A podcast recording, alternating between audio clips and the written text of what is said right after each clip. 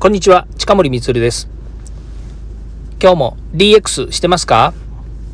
?DX 企画書のネタ上のチャンネルで DX、IoT、AI を学び、即戦力として使えるようになりましょう。さて、今回のテーマは RPA、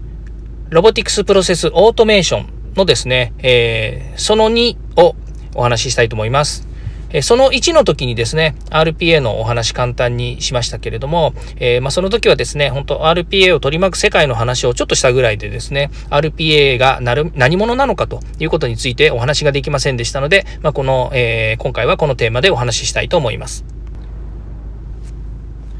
基本的にはですね、このえー、 robotics process automation というからにはですね、まあ、ロボット化するっていうことですね。で、これも慢性的な人材不足、生産性の低迷、えー、改善しない業務改革ですね。まあ、それから、えー、昨今ですと、その急務になったその、え、リモートワーク、テレワークというものに対応してですね、えー、ビジネスを取り巻く環境、こういったものの変化にですね、えー、まあ、解決の、え、方策としての一つが、まあ、RPA というものです。で、取り組む企業や団体も非常に多くなっているところなんですけれども、まあ、この RPA もですね、もういろんな製品各社出していてですね、まあ、あの、有名どころはここですよとか、このツールがいいですよっていうのは、またその、それぞれの会社とかですね、それぞれの製品によって違いますので、割愛はさせていただきますけれども、まあ大きくですね、3つ特徴があると思っていただければいいと思います。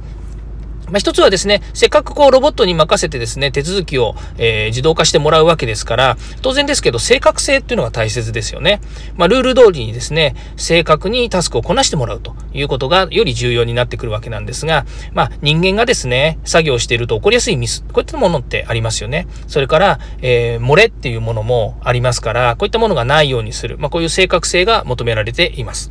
からもう一つが、えー、その2がですね、スピードですね。で、この圧倒的な処理スピードっていうものが、やっぱりこの、えー、コンピューターやロボットの特徴になります。まあ大体ですね、えっ、ー、と、いわゆるその映画とかで見るロボットですね、その人型ロボットがですね、こう動いてるのですと、まあ物理的に動くっていうイメージがあると思いますが、基本的に RPA というソフトで動いていますので、まあそういった意味ではですね、本当にもう処理スピードの問題もありますけれども、圧倒的に人間なんかがやるより、人間なんかっていう方も失礼ですけど、人間がやるよりですね、その手続き処理は早いわけですね。で、24時間365日休まず働いてくれますので、まあそういう具合にですね、任せていて安心ということになります。こういうスピードの問題ですね。それから3番目が柔軟性の問題っていうのがあります。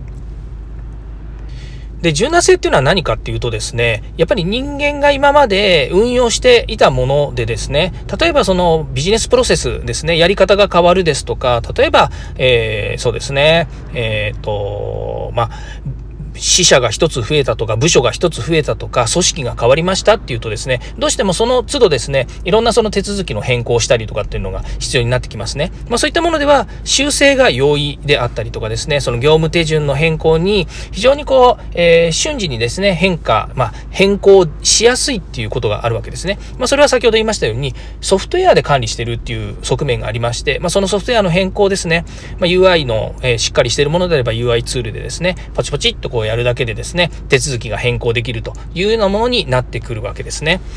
はい。ということでですね、RPA、非常にですね、えー、高機能かつですね、えー、まあ、非常に頼りになるツールなんですが、今度これのですね、やっぱりオペレーターですね、これをオペレーション管理する人っていうのが当然必要で、まあ、今までですね、こういう RPA とかロボットとかデジタル化するとですね、人がいらなくなるっていうふうに言われることがありまして、まあ、人が余るんじゃないかというふうに言われてたんですけど、まあ、そうではなくて、よりですね、高度化したデジタルの社会においては、こういうオペレーションをやる人たち、つまり業務が分かってデジタルを使える人たちっていうのが、まあ、非常に重要になってくるわけですね。まあ、そういった意味ではデジタルを毛嫌いするんではなくて自分の今の業務とそれからデジタルっていうのをですねうまく活用してですね、えー、業務に当たっていただければというふうに思います。